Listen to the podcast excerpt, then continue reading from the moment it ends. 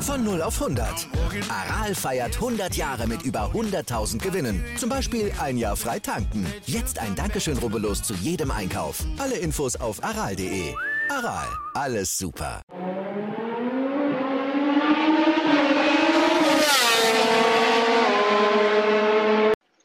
Hallo und herzlich willkommen zu Fleck Fleck, dem deutschen MotoGP Podcast.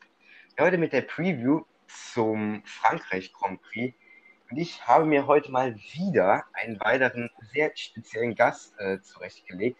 Und zwar der ehemalige Moto3, jetzt Supersport 600er Fahrer Maximilian Kofler. Hallo Max. Servus, grüß dich. Ja, Max, vielleicht kurz noch ein paar Worte zu deiner äh, bisherigen Saison. Ähm, bist jetzt neu in die äh, Supersport 600 ähm, gewechselt. Ja, ähm, vielleicht kurz deine Eindrücke darüber.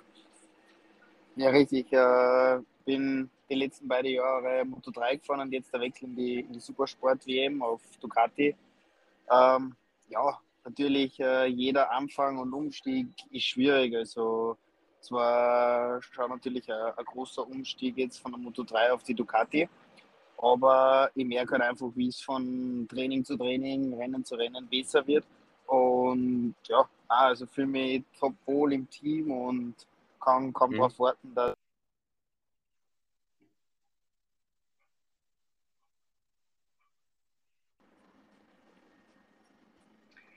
So, dann. Ähm, äh, für dich geht es jetzt weiter nach Estoril, oder? Ich glaube, das ist jetzt das nächste Rennen. Genau, also bei mir geht es jetzt in Estoril nächste Woche. Und ja, also freue mich einfach voll drauf, dass es endlich wieder weitergeht. Äh, endlich wieder Rennen. Derzeit ich brauche so viele Rennen, wie es irgendwie geht und einfach besser mit dem Motorrad klarzukommen. Und jetzt freue ich mich natürlich wieder riesig, was weitergeht.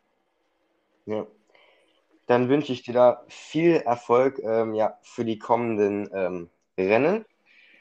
Und jetzt kommen wir zum, ja, wie soll ich sagen, zum Eingemachten und zwar zur MotoGP, die dieses Wochenende am traditionsreichen, äh, eine, eine der traditionsreichsten ähm, Strecken unterwegs sind und zwar in Le Mans. Ähm, bist du ja schon selbst gefahren, ähm, Max, äh, in Le Mans? Genau. Ja, was erwartest du dir vielleicht, um kurz mal äh, vorab ein bisschen darüber zu sprechen. Ähm, beziehungsweise, nee, zuerst ähm, vielleicht deine Meinung zu der äh, bisherigen äh, MotoGP-Saison. Ist ja schon einiges passiert. Ja, also bisherige MotoGP-Saison war der Wahnsinn, kann man schon mal sagen. Also so viele verschiedene Sieger, äh, jeder Hersteller ist top dabei. Also es gibt jetzt nicht einen Hersteller, der was da wirklich hinten nach äh, ist und das macht es richtig spannend und bis jetzt richtig geile Saison und viele Überraschungen hat es gegeben, muss ich ganz ehrlich sagen. Also mit so manchen Rennergebnisse hätte ich oder die meisten nicht gerechnet, aber ist umso cooler für die, für die Außenstehenden, für die Zuschauer, dass das so spannend und so offen ist. War es für dich so die größte Überraschung äh, bisher? Gibt es ja einige. Ja, ich würde auf jeden Fall gleich mal das Auftaktrennen sagen, also dass da äh, ENR Bastianini mit äh, Gresini jetzt auf einmal das, das Rennen da gleich gewinnt zum Saisonauftakt, war, war Überraschung. Dann natürlich, äh, dass Brad Binder auf Position 2 äh, Position 2 da gelandet ist in, in Katar, war Überraschung. Also ich habe da so einige Kontakte, sage ich jetzt einmal noch bei KTM, mhm. bei MotoGP also die, die hätten natürlich auch nicht damit gerechnet, dass sie da gleich mal auf äh, P2 in Katar ankommen. Und das hat aber gleich mal gezeigt, wie offen die ganze, ganze Geschichte heuer ist. Mm, ja, jetzt an dem Wochenende in Le Mans ähm, bist du ja wie gesagt schon selbst gefahren. Ähm, Le Mans gehört ja eher so ein bisschen zu den Stop-and-Go-Strecken, immer hartes Anbremsen. Ähm, vielleicht ganz kurz, ähm, was sind denn so die Schlüsselstellen in Le Mans, wenn ich die schon gerade hier ja, dabei habe, vielleicht vom richtigen Profi das mal zu hören. Ja, was sind so die Schlüsselstellen in Le Mans? Äh, auf jeden Fall Schlüsselstelle ist gleich mal Kurve 2, 3, also die Schikane. Äh, danach blind den, den Hügel runter. Das sind meiner Meinung nach schon mal Schlüsselstellen. Und dann auch die, die letzten beiden Kurven auf Start und Ziel. Also die sind richtig eng, langsam, zum Teil mit Bodenwellen. Also äh, das sind meiner Meinung nach jetzt so die, die Schlüsselstellen.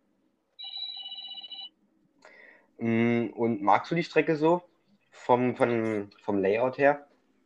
Äh, zur Moto 3 Zeiten muss ich ganz ehrlich sagen, war es eine von meinen Lieblingsstrecken. Also ich habe mich äh, in Le Mans von Anfang an wohl gefühlt. Ich war das erste Mal 2018 mit der Junioren-WM dort und mhm.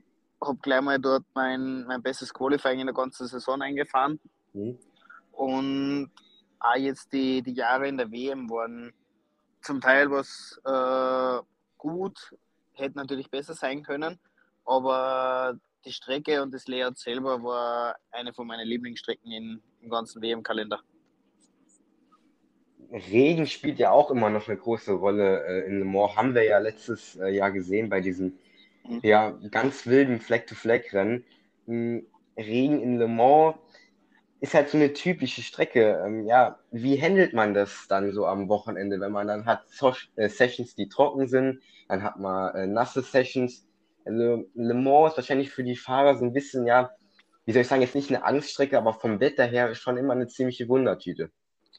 Auf jeden Fall. Also ich glaube, es war jetzt kein Jahr dabei, wo ich äh, in Le Mans war und es hat nicht mindestens einmal geregnet. Also Regen war da eigentlich immer vorprogrammiert und das macht es natürlich auch schwierig, das, das ganze Rennwochenende in Le Mans, weil wenn du halt einfach nur begrenzte trockene Session hast oder das meiste ist nass und dann ein trockenes Rennen oder umgekehrt, das macht es halt einfach schwierig, weil du dann kaum äh, Erfahrungswert hm.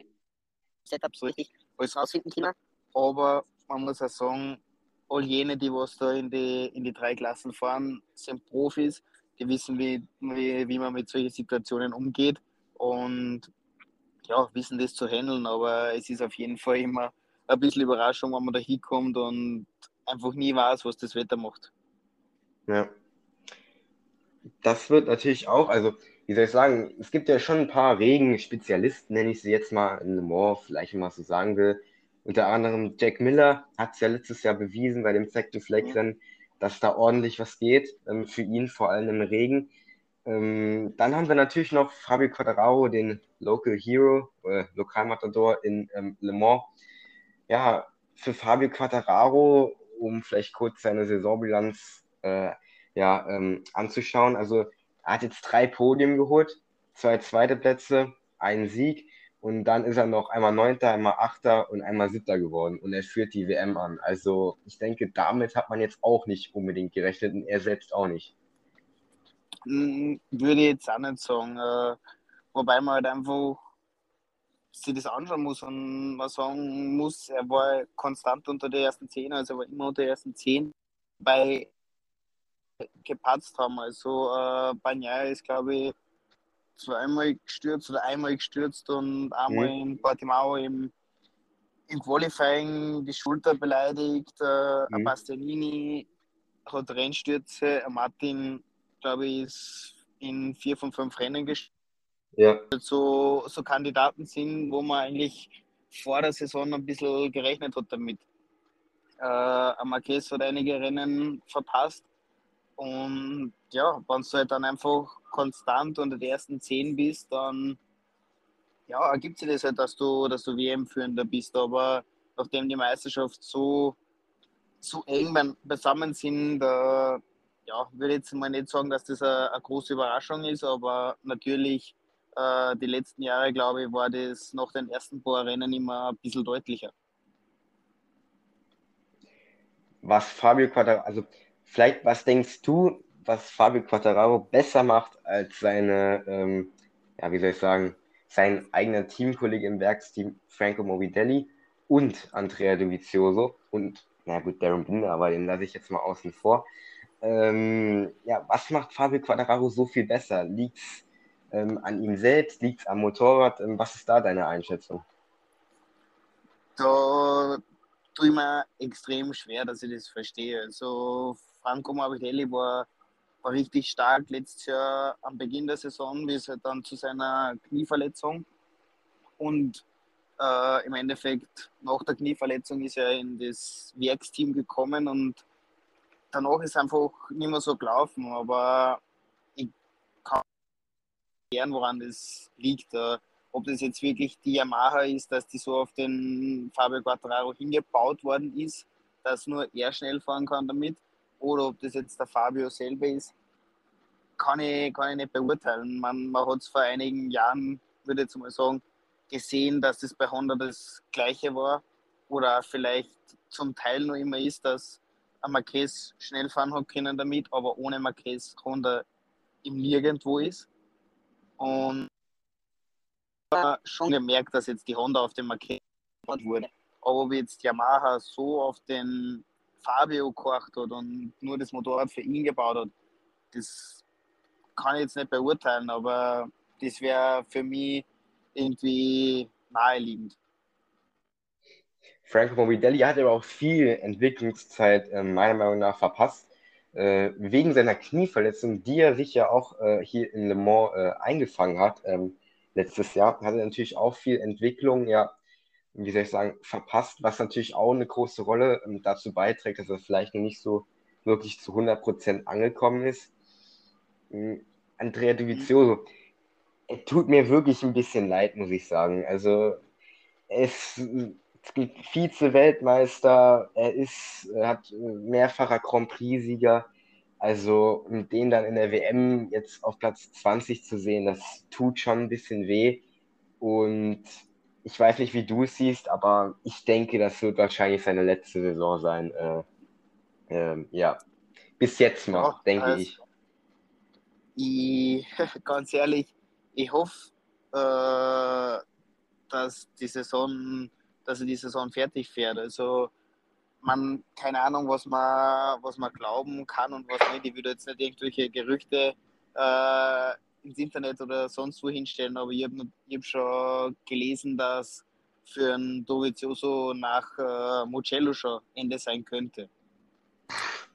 Das hoffe ich natürlich nicht. Äh, ich wünsche ihm natürlich, dass er die Saison fertig fährt, aber wenn jetzt nicht, äh, sage ich mal, der, der Knopf aufgeht oder sowas oder er da jetzt äh, einen großen Schritt nach vor macht, dann kann ich mir kaum vorstellen, dass der Dovizioso nächstes Jahr noch irgendwo einen Platz findet, weil einfach viel zu viele Junge äh, in der Moto 2 nachschieben, die was in die MotoGP wollen. Dann ist die Frage, was passiert mit Suzuki. Äh, da okay. hört man ja, dass die, dass die aus der MotoGP aussteigen wollen. Dann das sind zwei Motorräder weniger, kommt dort Team nach, kommt ein neues Team, steigt irgendeins wieder ein. Das sind halt einfach viele Fragen und wenn da jetzt so viel unklar ist und der Dovizioso mit seinem Namen, wo eigentlich Yamaha, glaube ich, den engagiert hat, dass die neben den Quattararo da vorne einen zweiten haben und er solche Ergebnisse liefert, dann kann ich mir kaum vorstellen, dass das noch mal ein Jahr weitergeht für ihn.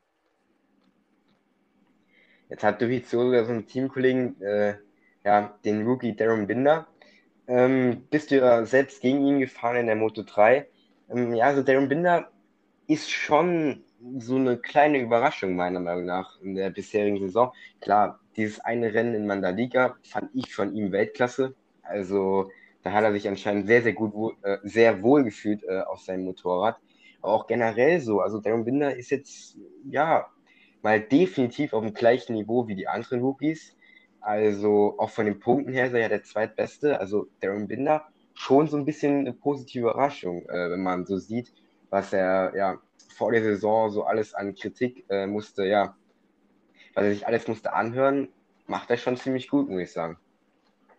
Also ich muss ganz ehrlich sagen, Hut ab von Darren Binder. Also ich kenne den Darren ziemlich gut. Wir waren ein Jahr Teamkollegen 2020.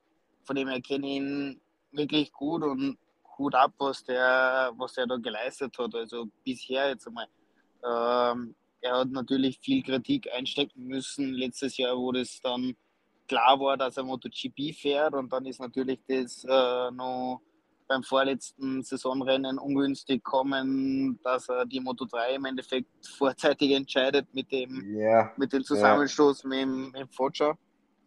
ähm, da, da habe ich schon gemerkt, also ich würde jetzt mal sagen, also richtig optimal war sein Winter oder halt Ende der Saison für die neue Saison nicht. Also ich kenne Darren, wie er, wie er wirklich ist.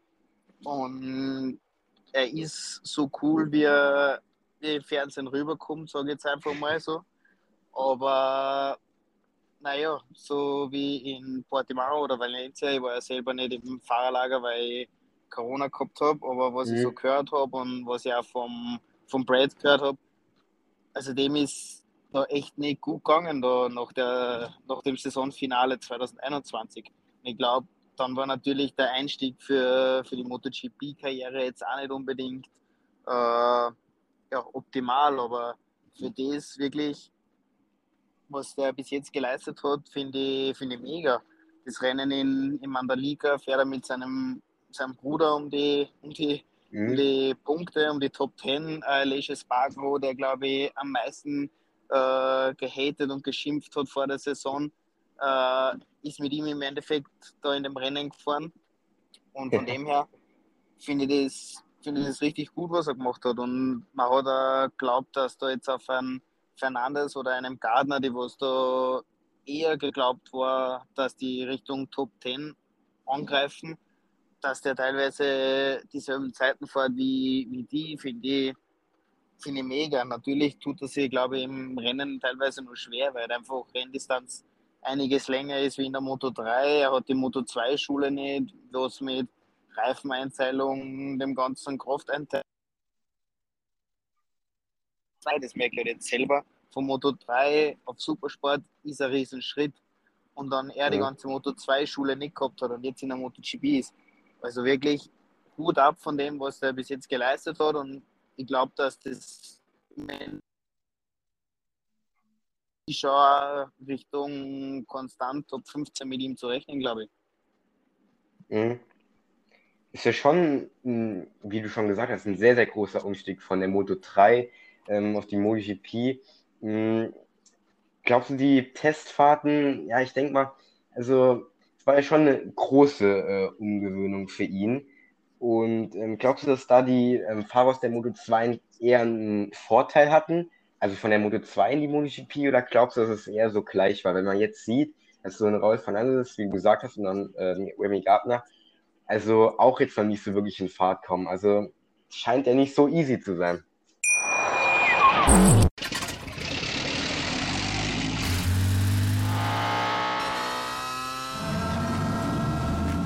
Auf 100. Aral feiert 100 Jahre mit über 100.000 Gewinnen. Zum Beispiel ein Jahr frei tanken. Jetzt ein Dankeschön, rubbellos zu jedem Einkauf. Alle Infos auf aral.de. Aral, alles super. So, dann kommen wir äh, zum nächsten Her Hersteller. Und zwar zu Honda, ähm, rund um Marc Marquez, Paul Spargaro, Alex Marquez und Taka Nakagami. Vielleicht zuerst kurz auf das LCR-Team ähm, zu sprechen zu kommen. Ähm, Takanakagami ist ja schon momentan so ein bisschen ja, ein heißes Thema, so auf dem Transfermarkt, ob er denn jetzt LCR Honda verlässt. Und Alex Marquez scheint auch nicht mehr so sicher dort zu sein. Ja, wie schätzt du dort die Lage ein? Ja, also einfach genauso da zwei ziemlich erfolgreich zurzeit sind und einfach zwei aus dem Honda eigenen Asia-Team nachkommen. Und von dem her sind diese zwei Plätze natürlich äh, am Wackeln jetzt für, für Nakagami und auch für den Alex Marquez. Weil einfach äh, Ayogura sehr erfolgreich zurzeit ist in der Moto 2. Da schon gesprochen wird, äh, dass er nicht in die MotoGP schon kommt. Und ja, ganz ehrlich, wenn äh, wo jetzt anders hin sollte, außer bei äh, LCA Honda. Ob mhm. auf der Honda haben, wo sie zum Beispiel Ayogu, dann wackelt natürlich der Platz und Alex Marquez, naja, der, der Chandra drückt genauso nach äh, in der Moto 2. Der, der will, schätze ich mal, so schnell wie es geht, nicht nur in der MotoGP. Thailändischer Fahrer in der MotoGP ist natürlich auch für die, für die Dorner, denke ich mal, sehr wichtig. Und die Ergebnisse von einem Alex Marquez sind jetzt auch nicht so, äh, ja, so überdrüber, würde ich jetzt mal sagen, dass der unbedingt in der, äh, in der MotoGP bleibt. Der hat natürlich äh, einen Vorteil, dass er der Bruder von Marc Marquez ist. Das ist, glaube ich, auf jeden Fall, muss man sagen, ein Vorteil für ihn. Aber von den Ergebnissen her würde ich sagen, dass die natürlich wackeln, die zwei. Gut, Alex ist jetzt in Le Mans, hat er eigentlich ja 2020 sein Podium eingefahren, auch letztes Jahr, ähm, ich glaube, das einzigste Top-5-Ergebnis, soweit ich. Ähm, also lassen wir das mal so stehen und gucken, was sie an dem Wochenende reißen können. So, genau. dann kommen wir zu Marc Marquez. Mhm. Eine Personalie, die in letzter Zeit, wie soll ich sagen, jetzt nicht Kritik, aber ja, doch schon so ein bisschen ja, ähm, gesagt hat, Spike, das passt doch nicht so wirklich, es fehlen noch ein paar Abstimmungen. Ähm, ja, glaubst du, Marc Marquez ähm, kann noch den WM-Titel fahren dieses Jahr? Ähm, ich denke, wenn er jetzt endlich einmal seinen Kopf ein bisschen einschaltet und akzeptiert, dass vielleicht zu diesem Zeitpunkt der Saison, was ja noch relativ früh ist, äh, nicht immer der Sieg möglich ist, sondern einmal ein Platz 4 oder Platz 5 das Maximum ist und er diese Punkte mhm. mitnimmt, dann denke ich, über die Saison hin könnten sie vielleicht das Motorrad besser hinkriegen, einen Weg finden, wie er wieder damit äh, richtig schnell wird. Und dann würde ich natürlich zu den, zu den Titelkandidaten zählen. Aber wenn er weiterhin nur auf Sieg fährt und alles mit der versucht und weiterhin solche Abflüge hinlegt, dann bezweifle ich das natürlich. Ja, Marc also mit den Abflügen, ich denke, da muss jetzt schon ein bisschen aufpassen, weil ja, nochmal so eine Verletzung an seinem Sehnerv äh, am Auge wäre bestimmt nicht so prickelnd. Also er muss schon aufpassen, dass er jetzt nicht schon wieder ausfällt, weil dann ist dieses Jahr wahrscheinlich auch wieder gegessen. Pulis Natürlich. Bagaro, ja, wenn du was sagen willst. Äh, ja, eh, wie gesagt, äh, er muss jetzt einfach mal aufpassen. Er hat zwar gesagt, äh, nach seiner Verletzung 2020 glaube ich, dass er jetzt einmal verstanden hat, wie, wie wichtig das ist, dass er 100% fitter Körper ist. Aber er zeigt immer wieder, dass das nicht in seinen Kopf reingeht und das ist einfach ein großer Knackpunkt bei ihm, der was einfach, ja, was ihm natürlich zurückwirft. Und da muss jetzt endlich verstehen, dass das, dass das nicht immer so alles rausholst und dafür halt Riesenabflüge riskierst, sondern wie gesagt, mhm. da muss halt einfach die, die Top 5 Platzierungen, die was, glaube ich, fast in jedem Rennen möglich sind, dass er die mitnimmt. So, dann kommen wir noch kurz zu seinem Teamkollegen Poles Bagaro. Stark angefangen, leider immer weiter abgebaut. Ähm, auch so ein bisschen eine Wundertüte. Paul Spargaro hat auch gesagt, ja, er will um den WM-Titel fahren, was ja durchaus eine sehr, sehr gute Ambition ist. Aber da fehlt jetzt in den letzten Rennen wieder ein bisschen was. Äh, natürlich, also Paul Spargaro ist, glaube ich, ähnlich wie Marc Marquez. Also wenn es nicht äh, leicht geht, dann muss es mit der Brechstange gehen und das zeigt er immer wieder, dass er das versucht und der stürzt einfach dann zu oft. Also äh, ja, Polis Bagaro liegt einfach zu oft am Boden, dass der äh, eine anständige Saison hat oder um einen Titel mitfahren kann. Ja. Hm, sehen wir mal jetzt an dem Wochenende, Polis Bagaro mit Honda. Vielleicht wird es mal wieder ein bisschen besser. Hoffen wir mal, weil in den letzten Rennen ähm, leider in den letzten drei Rennen leider nur 15 Punkte. Das ist ein bisschen zu wenig für einen ähm, Werks-Honda-Fahrer, Honda-Werksfahrer, genau. Deswegen mach, äh, schauen wir mal, was er da reißen kann. So, dann kommen wir auch wieder zum Hersteller, der leider auch ein bisschen abgefallen ist, und zwar KTM. Haben auch sehr gut angefangen, dann leider immer wieder ein bisschen abgebaut.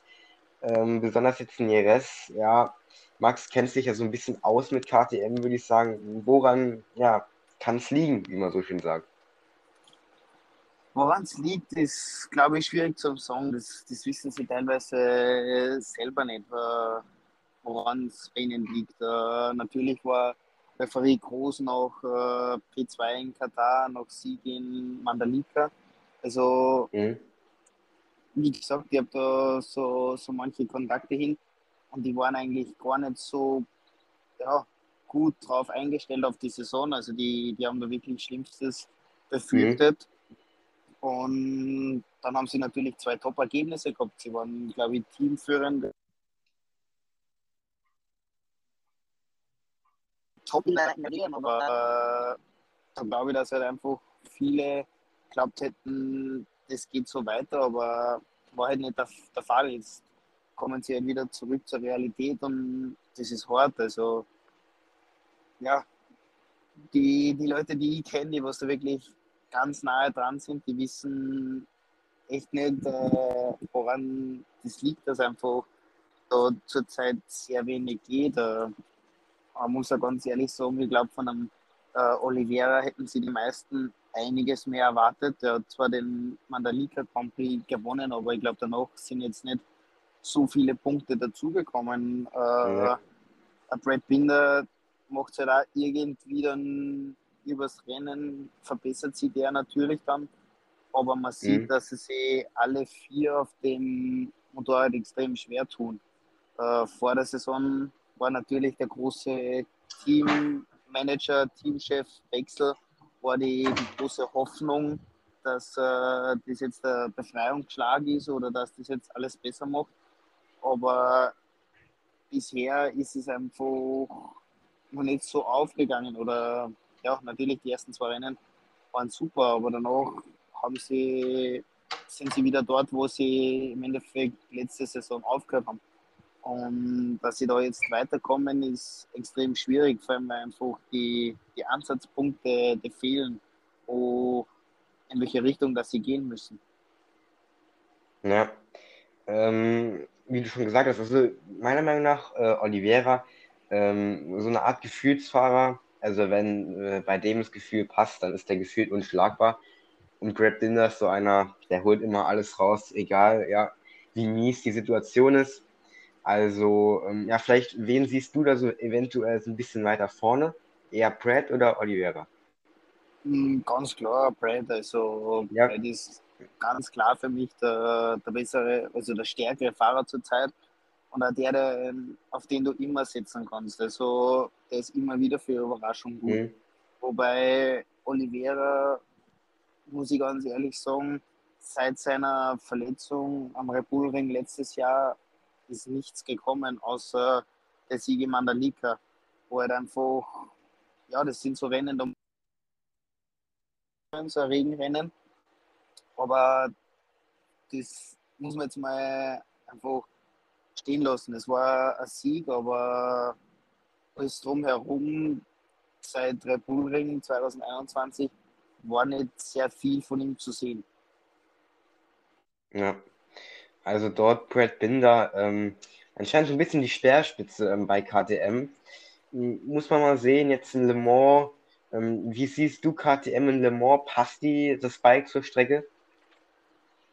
Puh, schwierig zu sagen. Äh, ich glaube, dass das jetzt äh, in dieser Saison kann man das fast schon nicht sagen. Also äh, es gewinnen Hersteller auf Strecken, wo sie niemals glaubt hätten, dass sie gewinnen oder dass sie dabei sind und dann, wo du denkst, das ist eine, eine klare Sache für einen gewissen Hersteller, ist der abgeschlagen. Also ist in dieser Saison extrem schwierig, äh, extrem schwer, dass ich da irgendwie sage, ob die, die Strecke jetzt zum Motorrad passt oder nicht. Ja. Also dort muss man mal sehen, ähm, ob KTM vielleicht wieder ein bisschen mehr rausholen kann. Ich hoffe es, weil die beiden sind Weltklasse-Fahrer und noch so ein Team weiter vorne zu sehen in der WM, würde ich, äh, ich bezüglich auch sehr, sehr toll finden. Also ähm, ja, hoffen wir mal, dass, er, dass sie sich dort wieder aus dem Loch, nenne ich es jetzt mal, wieder ein bisschen äh, rauskämpfen können. Dann kommen wir zum, ja, würde ich sagen, zu einem Team, das schon jetzt, ja, ich würde schon sagen, eine Überraschung ist, schon, aber das hat sich vielleicht so ein bisschen abgezeichnet. Und zwar Aprilia beziehungsweise Elias Bagaro, sagen wir mal so, ähm, dass der auf Platz 2 ist, direkter Verfolger von Quadraro mit ähm, ja, sieben Punkten äh, Abstand, also ähm, Rückstand, also pff, Aprilia. Ja, was ist deine, da, was ist deine Meinung dazu? Also es ist ja schon weltbewegend. Natürlich, also Riesenüberraschung natürlich Aprilia in dieser Saison. Äh, auch Alicia Sparrow zu verdanken, muss ich mal sagen, oder ich würde jetzt mal sagen, nur äh, Alicia Sparrow zu verdanken, weil mhm. man, er hat schon die letzten Jahre gezeigt, dass es funktioniert, wenn er irgendwo jemanden nachgefallen ist, sage ich jetzt mal in einem Qualifying oder in einem Training, äh, hat er immer wieder mal aufgezeigt. Aber in dieser, äh, dieser Saison äh, so konstant da vorne dabei zu sein, ist schon eine ganz klare Überraschung. Der Sieg in äh, Argentinien, würde ich jetzt mal sagen, war wirklich verdient und war jetzt nicht so, dass irgendwer ausgefallen ist oder irgendwie mit Glück, sondern er war an einem Wochenende der schnellste, der stärkste Fahrer und hat das verdient gewonnen. Mhm. Und was sie bisher auch, glaube ich, verbessert haben, ist einfach die, die Standfestigkeit. Äh, die letzten Jahre haben sie immer wieder Probleme gehabt mit, mit einem stehenden Motorrad, mit einem Motorschaden etc. Aber bisher ist die Aprilia, ja, läuft einwandfrei. Ja. Gut, für LA läuft sie einwandfrei, würde ich sagen. Für Merrick manchmal, sagen wir so. Ähm, hat schon noch ein paar Probleme. Ähm, hatte ja auch ein relativ gutes Wochenende in Argentinien gehabt mit Platz 7. Ähm, aber schon fehlt da noch ganz schön viel zu LA. Also da muss er sich definitiv noch reinfuchsen.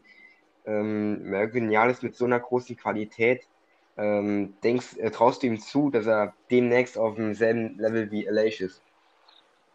Uh, puh, schwierig zu sagen. Man, teilweise zeigt er einem, in einem Training mal auf, wo jetzt einmal, ja, salopp gesagt, wo es um wenig geht, aber sobald es dann ins Qualifying oder Rennen geht, weiß ich nicht, ob das mentale Schwäche oder mental sobald es ernst wird, äh, ist der Abstand riesig zwischen den beiden. Und äh, ich kann mir kaum vorstellen, dass in dieser Saison noch äh, der Maverick den Abstand zum, zum Alej aufholt und da ähm, konstant äh, mit einem Alej Espargaro mithalten kann. Mhm. Also gucken wir mal, Aprilia. Ähm, ich hoffe, dass Alej nach vorne kann mitfahren, weil er ist auch richtig konstant jetzt in den letzten zwei Rennen Podium. Also da kann er sich definitiv nicht beschweren. Ähm, gut, dann haben wir Aprilia auch abgehandelt.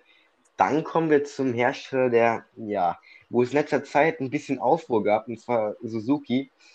Ähm, laut den Medien soll, äh, äh, mal langsam, äh, sollen sie sich zurückziehen äh, am Ende des Jahres.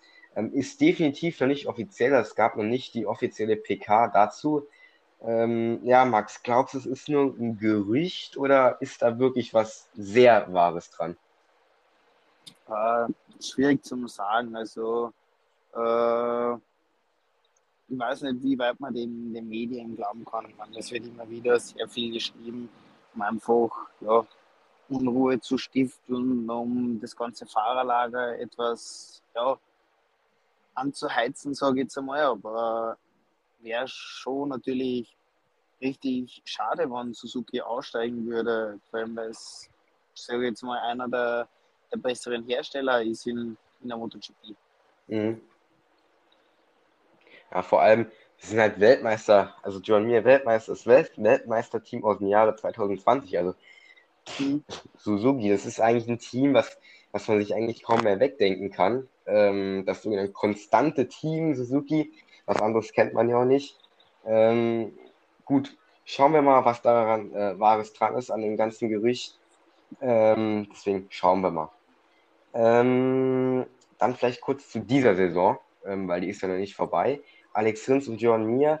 Ähm, ja, wie siehst du die beiden momentan? Johan Mir, sage jetzt mal, konstant gut. Also es ist jetzt nie so gewesen, dass er ja, dass jetzt ganz vorne dabei war, aber er ist einfach konstant unter den ersten zehn, würde ich jetzt mal sagen. Es ist ja auch nicht schlecht. Ich glaube, in dem in, 2000, in der 2020er Saison, wo er Weltmeister wurde, hat er es über die Konstanz gemacht, dass er, dass er Weltmeister wurde. Und ja, Alex Rins, würde ich mal sagen, ist natürlich schon äh, positiv. Die, die erste dabei liegt sehr oft das Problem, dass er zu viele Ausfälle hintereinander, zu oft gestürzt etc. Aber bisher würde ich mal sagen, seine Saison auch sehr, sehr gut. Ja. Mm, Alex Rins hat anscheinend so ein bisschen wieder zur Stärke zurückge, ähm, ja, ist ein bisschen back sozusagen. Also nach dem letzten Jahr, was wirklich von Stürzen, nur durch Stürzen geplagt war, ähm, hat er sich jetzt dort wieder ein bisschen rausgekämpft.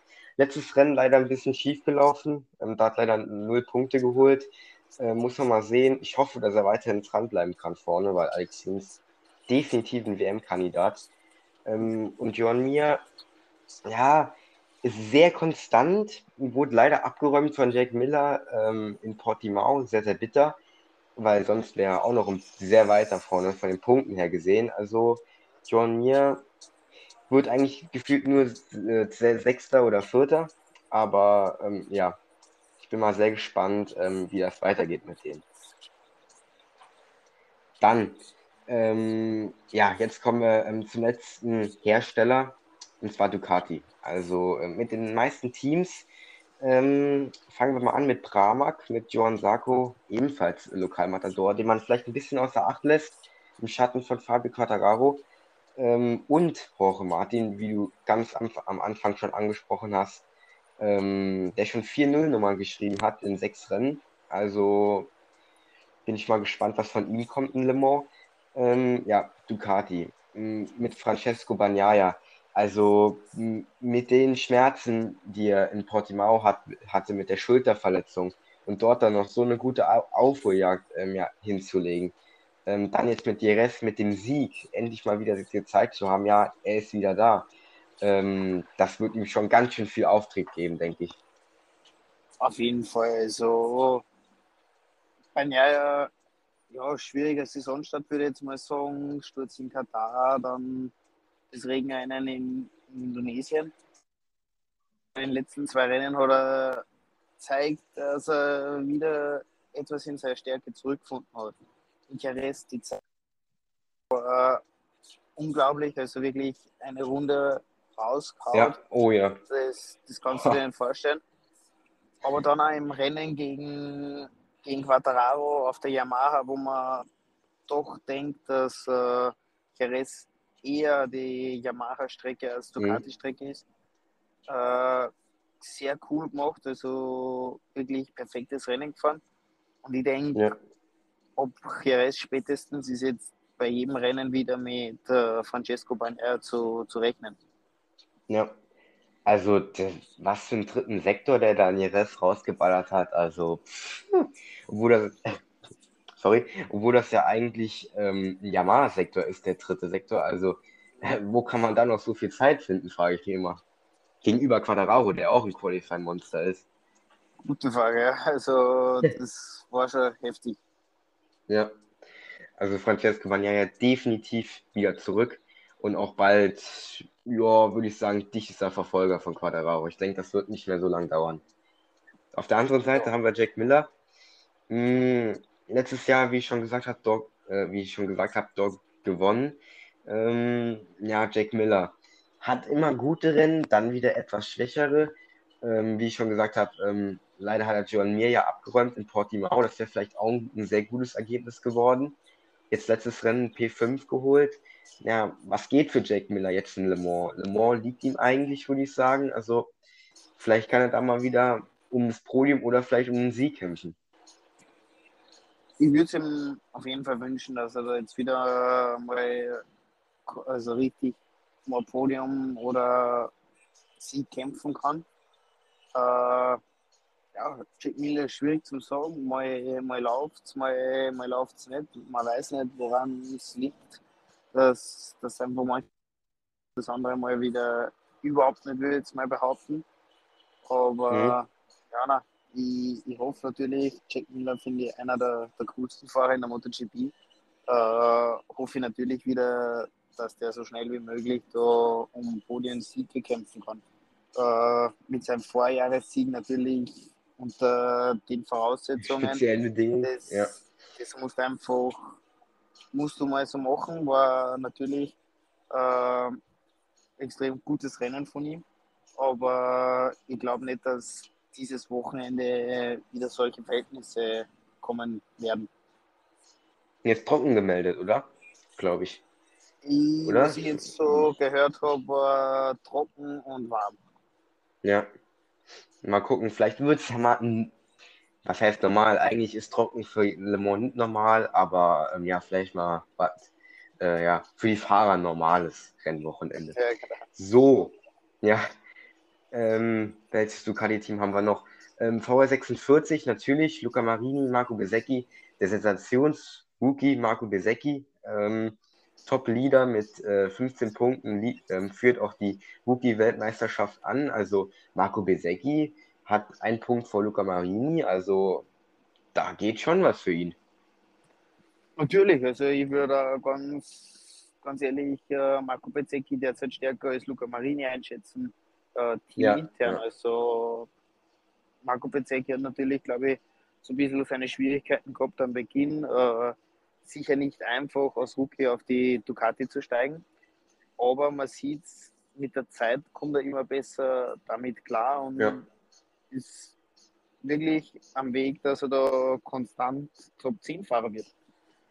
Ja, das würde ich ihm auf jeden Fall wünschen. Ähm, wird, was würde auch ähm, bei Tino Rossi bestimmt sehr gefallen, wenn seine Jungs ähm, mal vorne könnten angreifen. Luca Marini, ja, jetzt im zweiten MotoGP-Jahr, also ich sehe da noch nicht so viel Veränderung zum letzten Jahr, oder? Ja, nicht. Also Marini, glaube ich, haben sie sich am Beginn einiges mehr erwartet und auch dann Ja. einen Schritt von, vom ersten aufs zweite Jahr, aber der war bis jetzt noch nicht so richtig hier. Ja. Äh, Luca Marini jetzt in Le Mans. Ähm, kann man vielleicht kurz ansprechen, Le Mans, also sollte eigentlich Ducati sehr gut liegen mit den harten Anbremszonen, mit dem Stop and Go, also sollte ja Ducati schon sehr gut liegen und sollte vielleicht sogar auch das schnellste Bike haben am Wochenende. Kann gut sein, aber wie gesagt, diese Saison tue ich mir da extrem schwer, dass ich sage, das, die Strecke liegt dem Bike oder, oder eben nicht. Ja gut, hat man ja auch schon Jerez gesehen, was jahrelang ähm, Honda und Yamaha-Land war, ist auf einmal Ducati-Land. Das ist eigentlich auch komisch. Ähm, bin ich mal gespannt, wie es in Le Mans wird. Ähm, trotzdem, Yamaha bestimmt auch gut. Also geschichtlich gesehen, eigentlich schon ein sehr, sehr guter Kurs für Yamaha. Aber wie du sagtest, das kann eigentlich jeder aufs Podium fahren. Ähm, deswegen, apropos Podium, da würde ich natürlich noch gerne deine Tipps haben fürs Rennwochenende. Ähm, die ersten drei der MotoGP. Da wäre ich jetzt mal gespannt. Puh, ich sage mal, äh, Bagnaia, Quattararo, die zwei auf jeden Fall. Und dritter würde jetzt in Suzuki setzen. Okay. Äh, ja, also Bagnaia Quadraro ist immer so der Sicherheitstipp. Äh, Äh, so wie, wie in der äh, Moto 3 der Sergio Garcia auch immer Sicherheitstipp. Äh, ähm, äh, vielleicht noch, ja, vielleicht noch kurz auf die Moto 2 äh, ja, sprechen zu kommen. Äh, Marcel Schrötter ähm, in ihrer ein sehr, sehr gutes Rennen äh, abgeliefert, muss man sagen. Ähm, P5 am Ende, ähm, soweit ich mich erinnere. Also Marcel, da geht es jetzt in den letzten beiden Rennen ja schon wieder ein bisschen aufwärts, oder in den letzten drei Rennen eher. Natürlich. Äh, ich habe vor ein, zwei Wochen mal kurz ein bisschen mit Marcel telefoniert. Also natürlich, äh, es geht vorwärts, es waren gute Rennen, man muss immer ein bisschen berücksichtigen, wie sie zustande gekommen sind. Aber das ist im Endeffekt egal, weil äh, hinterher fragt keiner, wie du zu P5 oder so gekommen bist. Weil wenn viele stürzen, dann musst du erst mal sitzen bleiben und das Ergebnis nach, Ergebnis nach Hause fahren. Und also ich denke, dass das auch vorwärts geht äh, im Vergleich zum Beginn der Saison. Und ist ihm natürlich sehr zu wünschen, als einzigen deutschsprachigen Fahrer in, in drei Klassen. Mhm. Äh, ja, wünscht mir natürlich das, das Beste. Ja, definitiv. Und ich hoffe, dass er jetzt auch den Schwung kann mitholen aus Mires nach Le Mans. Ähm, hoffen, hoffe ich zumindest. Ähm, in der Moto 3 auch so ein bisschen interessant, ähm, wo ja eigentlich der Favorit Dennis Folcher war, ähm, der so ein bisschen nachlässt jetzt in den letzten zwei Rennen. Ähm, auch jetzt in Ires ging wirklich gar nichts, im Rennen zumindest. Qualifying, wo er eigentlich nie so gut ist, ist auf einmal Dritter gestartet, aber dann sehr weit abgeflacht. Ähm, ja, Moto 3 ist auch so ein bisschen, also Moto 3, ich, ich liebe die Rennen einfach, ganz ehrlich, so gut, so gut mit anzusehen. Also ähm, da kann einfach alles passieren. Ja, Moto 3 kann immer alles passieren. Also das ist immer Überraschung, was da, was da passiert, vor allem die letzten paar Runden. Und ja, Moto 3 ist einfach viel zu schwierig, dass man da irgendwelche Prognosen abgibt. Ja, ja.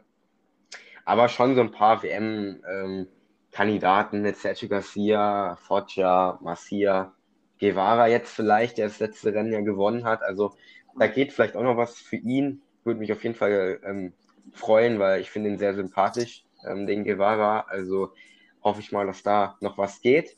Achso, ich habe meine Tipps ja ganz vergessen.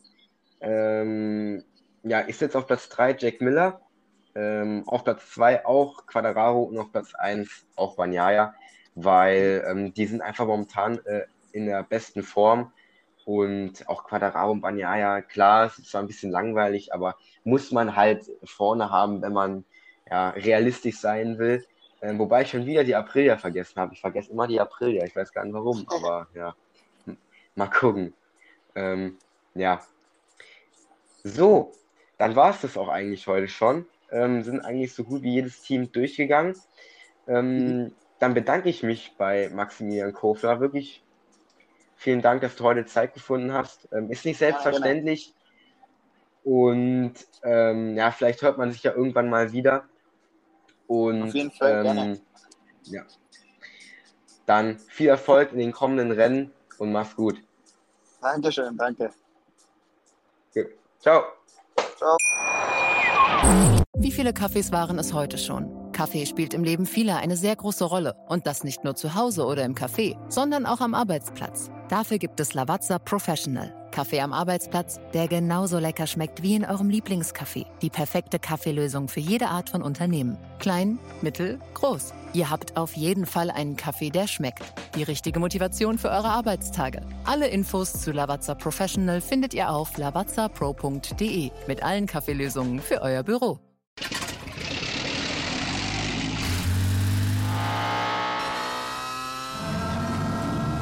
Von 0 auf 100. Aral feiert 100 Jahre mit über 100.000 Gewinnen. Zum Beispiel ein Jahr frei tanken. Jetzt ein Dankeschön, rubbellos zu jedem Einkauf. Alle Infos auf aral.de. Aral, alles super.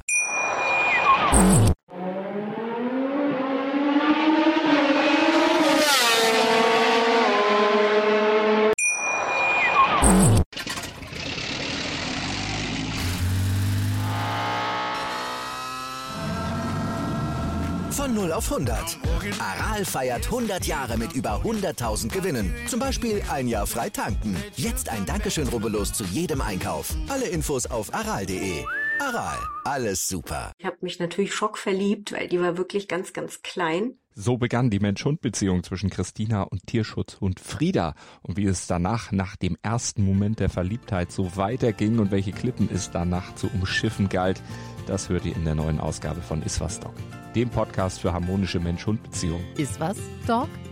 Mit Malte Asmus. Überall, wo es Podcasts gibt.